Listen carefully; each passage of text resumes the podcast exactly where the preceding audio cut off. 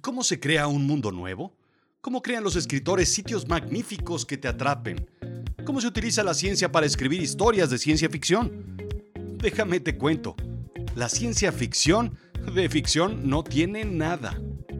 La realidad es la verdad o efectivo y con valor práctico, en contraposición con lo fantástico e ilusorio. Lo absurdo es extravagante, irregular, irracional, disparatado, puesto a la razón chocante y contradictorio. Bienvenido a Azul Chiclamino, la realidad de lo absurdo. Yo soy Rodrigo Job y, y yo te cuento.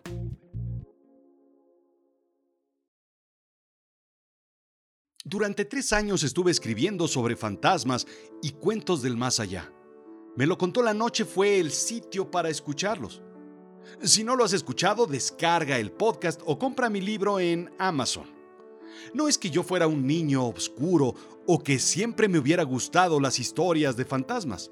A decir verdad, el episodio de Señorita Cometa, la bruja, me asustaba enormemente.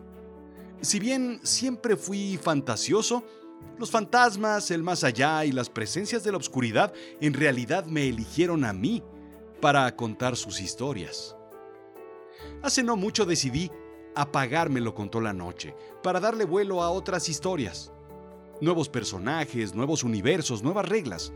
Soy de la idea de que debes renunciar a ciertas cosas, abandonarlas, dejarlas, apartarte de ellas para concebir nuevos proyectos, para moverte por nuevos mundos, nuevas travesías. Así nació Avisen a Berlín, una historia sobre la Segunda Guerra Mundial, sobre el Alzheimer y la inteligencia artificial que si no lo has oído, te lo estás perdiendo. Te estás perdiendo probablemente de mi mejor trabajo a la fecha. Poco tiempo después de finalizar con los fantasmas, me preguntaron, oye, ¿ahora vas a escribir sobre ciencia ficción? Me pareció una locura y un absurdo. Soy desde pequeño fan de Star Wars, pero nunca me interesó escribir sobre ello. Soy consumidor no creador, pensé. No me interesó hasta que, pues, pues básicamente hasta que me empezó a interesar. ¿Qué sé yo de otros mundos? ¿Qué sé yo de historias fantásticas del futuro? ¿Qué sé yo de marcianos? Nada en realidad. Bueno, tampoco sabía nada de fantasmas hasta que llegaron a espantarme un buen día y comencé a escribir sobre su mundo y sobre lo que me pidieron que les contara a ustedes de su realidad. La cosa es que uno no tiene que escribir sobre todo lo que escribe. ¿O, no? ¿Imaginas a Edgar Allan Poe escribiendo sobre ciencia ficción? ¿Imaginas a Asimov a mitad de su carrera si hubiera decidido escribir sobre novelas rosas? ¿Te imaginas a Jane Austen escribiendo sobre terror? Bien, pues la gran ventaja es que no soy ni Edgar Allan Poe, no soy Asimov y menos soy Austen. Así es que me puedo dar el lujo de hacer lo que me venga en gana. Así de simple. Bien, pues empecé colocando mi mente en otro sitio. Salirme de lo convencional, de lo que escribo para montarme en otros sitios. ¿Por dónde se empieza entonces? Bueno, pues por el sitio, por el lugar, el universo en el que todo se desarrollará. Y de ahí pues ya sabes, preguntas filosóficas, inteligentes, polémicas, controversiales y que se presten al debate y la reflexión. Stephen Hawking vaticinó que la Tierra le quedaban menos de mil años de vida y que por ello, en los próximos 100 años, deberíamos encontrar una alternativa en otro sitio. Se nos está acabando el espacio en la Tierra, perdón, dijo, Mm, se nos está acabando el espacio en la Tierra, o algo así más o menos. Aunado al cambio climático, los posibles choques con asteroides, epidemias, crecimiento de la población, es tiempo para buscar alternativas, dijo en el 2016. Así, cerró su vida. Dos años antes de que muriera dijo esto, y el caballero inglés que cabalgaba en un caballo mecaeléctrico con ruedas y voz autónoma nos condenó al exterminio. Giró por última vez el reloj de arena de la vida en la Tierra y nos condenó a la cuenta regresiva. Tenemos poco tiempo para existir. Dijo que en 100 años deberíamos ya tener no solo un plan de escape, sino estar colonizando otros sitios. ¿Quién lo hará? nosotros. ¿Quién lo vivirá y disfrutará? Probablemente tus nietos o bisnietos. ¿Te das cuenta? ¿Cómo serán estas hermosas criaturas que engendrarán tus hijos o tus nietos? Bien, empecemos por ahí. Déjame te cuento de ellos, de cómo serán los humanos en unos 100 o 200 o 300 años. Primero, ¿seguiremos siendo una sola especie? ¿La especie humana? Si bien hoy te subes a un camión o un autobús o haces trámites en algún sitio o incluso si visitas los barrios más caros de tu ciudad, verás seres muy distintos a ti, que no se parecen en nada a tu misma especie. Por el momento sí que lo son, pero pronto dejarán de ser de tu misma especie. Ahora, todas las películas, libros y series de ciencia ficción incluyen distintas especies humanas. Dejemos a un lado los extraterrestres por el momento, porque no queremos complicarlo con otro ADN. BBC Earth explica que antes del Homo sapiens existían diferentes especies de humanos, incluido el Homo heidelbergensis, que compartía similitudes tanto con el Homo erectus como con los humanos modernos, pero con una anatomía más primitiva que el Neandertal posterior. Pero son millones de años de evolución los que podemos ver con el retrovisor. En 100 o 200 o 300 años no puede haber un cambio tal en el humano, a menos, a menos de que añadas otros factores podríamos tener una evolución hacia seres más pequeños para utilizar menos energía como sugiere Thomas Myland, profesor de bioinformática de la Universidad Arnhus en Dinamarca. Un planeta demasiado poblado o un entorno más pequeño podría comenzar a generar cambios en el humano. Sabemos que hay peces que no crecen en peceras chicas o árboles manipulados para no crecer como los bonsáis. ¿Podríamos entonces crear un Homo bonsai? ¿Para que ocupe menos espacio en viajes largos en naves pequeñas? Eso sería interesante para uno de mis personajes. Una nueva especie humana que, por cambios alimenticios y cambios bruscos en el entorno, se comportan como bonsáis en sus siguientes generaciones, separándose de lo que hoy somos para crear una nueva línea distinta. Imagina que somos eh, hoy un San Bernardo y comienza a poblarse una zona de la Tierra con pues, unos pequeños chihuahuas humanos. Más o menos. Así sería el bonsai. Se sabe, por ejemplo, que es probable que la tez oscura en los humanos domine a la tez blanca en un futuro. El doctor Jason A. Hodgson, profesor en Grandes Desafíos en Ecosistemas y Medio Ambiente, así es su título, yo no tengo nada que ver aquí, de la Universidad de Cambridge, explica que en un futuro cercano migrantes rurales se irán incorporando cada vez más y más a las ciudades. La genética en zonas rurales es más pura, es decir, menos mezclada, y esto traerá mezcla genética. Adicionalmente, la gente de piel más oscura se está reproduciendo mucho más rápido que la gente de piel clara. ¿No? No, no, no, no, no, no, no, es racismo. Esto es ciencia pura. Se espera que varias generaciones el humano será de piel predominantemente más oscura que la de hoy. Al menos un par de cuadritos en la escala de Pantone. Las fotografías y los cuadros de gente con tez blanca mostrarán seres exóticos como los que alguna vez poblaron los circos en el siglo XVI o XVII. Los últimos blancos serán seres extraños, mirados o admirados por los demás. Los anuncios de Benetton se verán como arte absurdo en el futuro. Bien, pues el primer paso para la colonización del espacio es Marte. Y la carrera ha comenzado y pronto, pronto estaremos construyendo laboratorios, invernaderos, centros de comando militar, obviamente, porque el ejército tiene que estar ahí, y tal vez un OXO o un 7-Eleven. El entorno marciano cambiará al ser humano de alguna u otra forma. La gravedad es menor y por ello los músculos perderán estructura. Tal vez eh, brazos y piernas más largas. El frío nos podría hacer más rechonchos y regordetes y tal vez desarrollaremos pelo, explica Hodgson. Ajá, entonces la ciencia nos está diciendo cómo van a ser los personajes de ciencia ficción de los cuales podemos escribir en poco tiempo. Así es que tenemos entonces antecedentes. El hombre sale de la Tierra porque la destruimos o porque se destruyó. Puede ser una u otra sin importancia. Un asteroide que se aproxima y destruye la Tierra. O tal vez el cambio climático, o el uso excesivo de TikTok, todas las amenazas que continúan eh, pues, destruyendo la vida en la Tierra. Así es que buscamos nuevos entornos. Marte es el sitio más cercano, aunque en la Luna venden unos terrenitos muy muy atractivos. Pero sabes algo, hay navegantes que buscan la aventura, postrarse en sitios remotos. El viaje interestelar basado en la propulsión gravitatoria es una opción, al menos matemáticamente real. La idea consiste en crear una burbuja de espacio distorsionado en cuyo interior estaría la nave, explica Miguel Alcubierre, PhD en física por parte de la Universidad de Gales.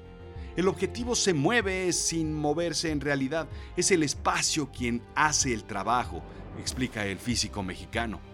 Es como, digamos, eh, como cuando corres muy rápido en un tapete. En realidad, el espacio es el que se propulsa para atrás y llegas antes al final del tapete. Es pues, muy simple. Continuemos con la historia. Mientras Elon Musk puso la primera piedra para llegar a Marte y enviar un burro para allá, su bisnieto, a cargo de Tesla, desarrolló el Alcubierre 2, una nave capaz de usar el Warp Drive para avanzar en el espacio. El Alcubierre 1 fue robado por un pirata espacial que desapareció en un agujero negro, pero por fortuna, por fortuna, tenían ya listo el Alcubierre 2. Así es que el hombre comienza a adaptarse a otros entornos, viajes largos, de dos o tres generaciones, y colonizamos otros sitios más allá, incluso más allá de nuestra galaxia. En el libro The Future of the Mind, Michio Kaku, uno de los más grandes científicos de nuestra era, explica la evolución de la mente. Kaku subraya cuatro factores importantes en la evolución humana. 1. El momento en el que la inteligencia artificial iguale y posteriormente supere a la inteligencia humana. Entonces, las cosas serán distintas para el hombre. 2. El momento en el que seamos capaces de entender en particular el hipocampo del cerebro y manipularlo. El hipocampo es el espacio en el cerebro que almacena la memoria a largo plazo. Cuando logremos incorporar de forma artificial memorias en el cerebro, esto permitiría al hombre ser más inteligente o al menos tener más información a disposición del cerebro. Tercero, el momento en el que logremos ser inmortales. Esto no sucederá a través de la continuidad de la vida en el cuerpo, sucederá cuando logremos entender la conciencia humana, extraerla y grabarla en medios digitales o tecnológicos para después descargarlos en un cuerpo artificial, es decir, un robot. Y cuatro, el momento en el que sepamos qué pasó con Tony y Douglas y si lograron regresar a casa sanos y salvo. Este es el momento que tal vez nunca, nunca llegue en la historia. La importancia de todo esto es que permitirá hacer viajes más rápidos que la velocidad de la luz. No necesitaremos viajar con nuestro cuerpo, sino solamente necesitará viajar nuestra conciencia, igual que mandas un mail o envías un fax, si es que eres de otra generación. Los aventureros navegantes llegaron salvos a un sitio en donde las condiciones son suficientes para sacar los robots que en el Alcubierre 2 han estado fabricando durante años, colocándolos en el SICH, Sistema de Instalación de Conciencias Humanas. Ah, la conciencia será extraída en la Tierra o en Marte, donde se encuentren los humanos en ese momento, y se convertirá en bits y bytes y de forma digital, en ceros y unos, será transmitido para ser instalado como sistema operativo en los robots.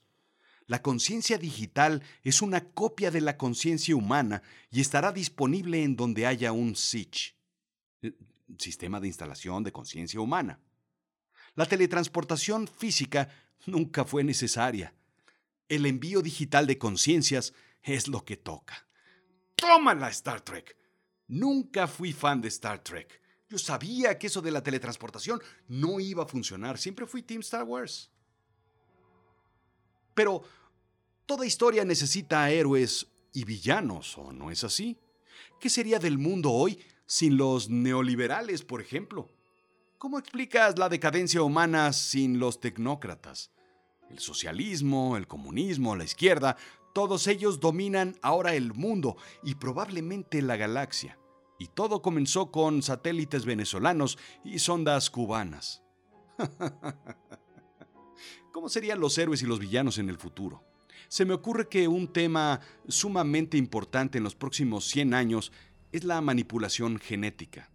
Hoy estamos desarrollando nuevos alimentos y nuevas especies buscando sanar la hambruna.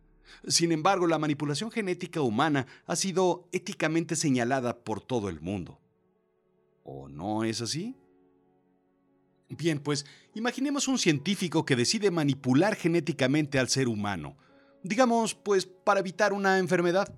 Usa bata blanca, por supuesto, porque en el futuro, de todas maneras, los experimentos manchan y ensucian la ropa, y nadie tuvo el cuidado de inventar un detergente que repela la suciedad. En fin, ¿qué tal si este científico, que puede ser héroe o villano, aún no lo sabemos, decide manipular embriones genéticamente para eliminar enfermedades? Empecemos por el VIH, por ejemplo. El científico crea dos gemelas con un gen alterado de CCR5 el cual en teoría las haría inmunes al VIH. Básicamente cuentan con una proteína natural que se ubica sobre la superficie de los glóbulos blancos, evitando la adherencia del VIH, eliminando así el riesgo de contagio. El científico ha creado la inmunidad VIH.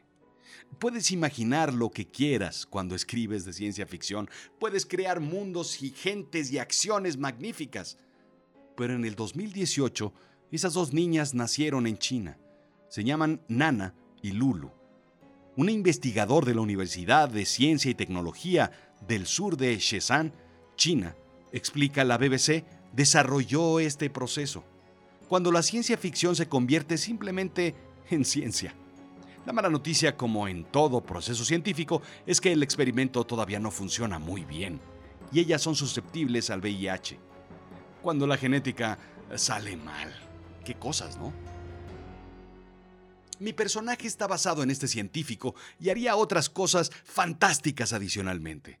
Al igual que el VIH, el científico busca manipular otras cuestiones, por ejemplo, menos necesidad pulmonar, para ser más eficientes a los humanos en entornos marcianos.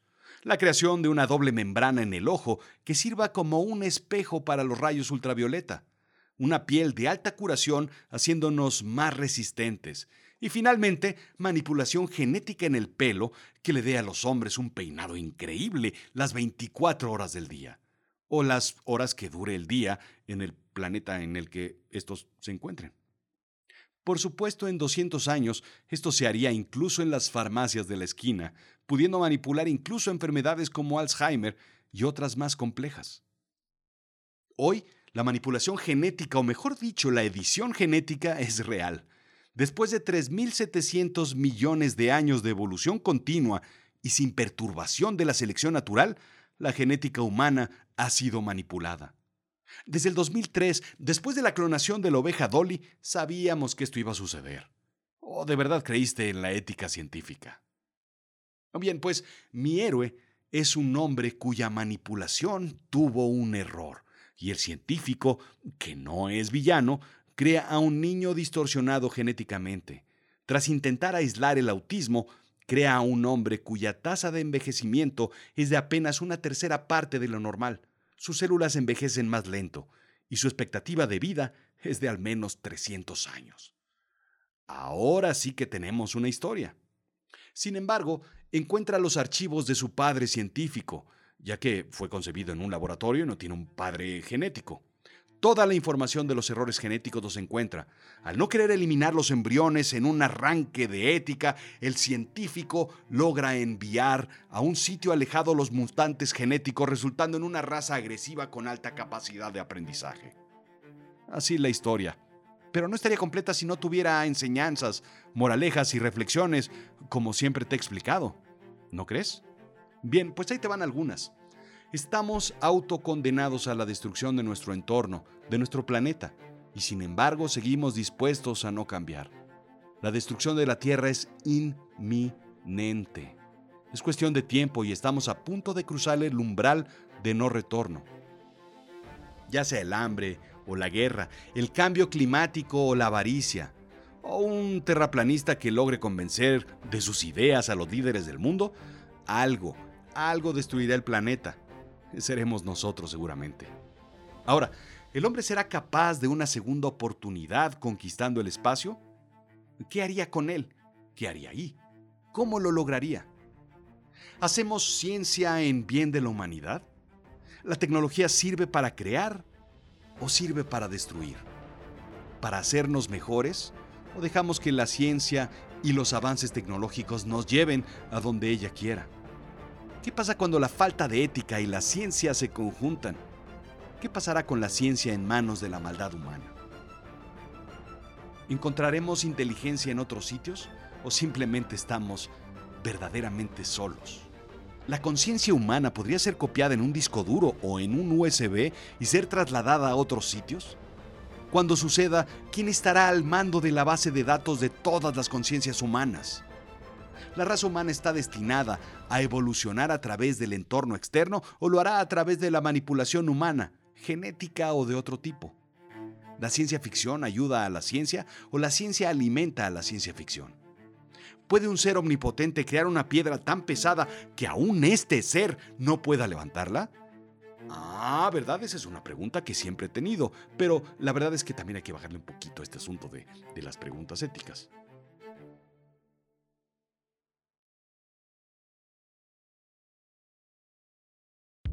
La cosa es que primero, seguimos siendo muy pequeños en este universo, insignificantes.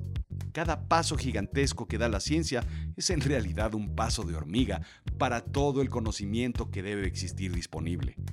Cada pregunta que contesta la ciencia abre una puerta a mil preguntas más. Y segundo, si quieres ser otra cosa distinta a lo que eres, solamente debes hacer algo muy simple. Imaginar, soñar, leer y escribir. Escribir tu historia. Escribir tu nueva historia. Esto fue Azul Chiclamino, la realidad de lo absurdo. Yo soy Rodrigo Job. Sígueme en Instagram y en Twitter, Rodrigo-Job, en Facebook, en YouTube y por cierto, si tú eres de esos que está pensando en este momento, ay, yo no te creo nadita, pues date una vuelta por azulchiclamino.com diagonal blog, chécate todas, todas, todititas las referencias de las que estoy hablando en este episodio y por supuesto en todos los demás episodios. Todo está documentado, investigado, publicado en mi blog y si quieres leer algunos cuantos white papers de universidades y organismos prestigiosos, pues date una vuelta por azulchiclamino.com diagonal blog.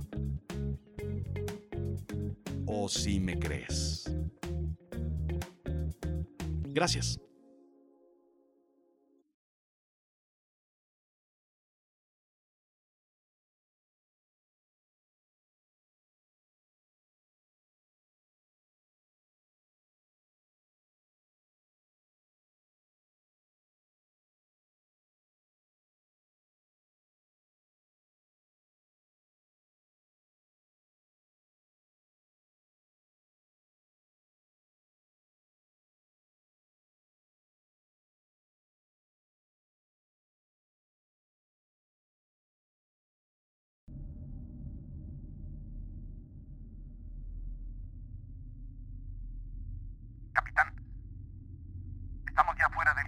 Gravitacional de Marte, listos para dirigirnos a Próxima Centauri, fuera de la trayectoria de Júpiter. Entendido. Encienda propulsor gravitatorio, abrochen cinturones y